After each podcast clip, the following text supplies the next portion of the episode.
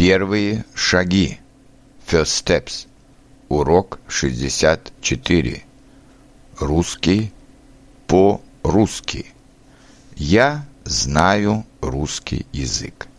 Я говорю по-русски. Мария изучает английский язык. Она пишет по-английски. Здесь немецкая книга. Мы читаем по-немецки. Вы учите французский язык. Вы понимаете по-французски.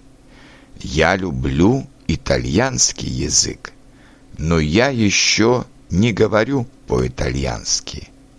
Знать, изучать, учить, любить русский, немецкий, английский, китайский, польский языки.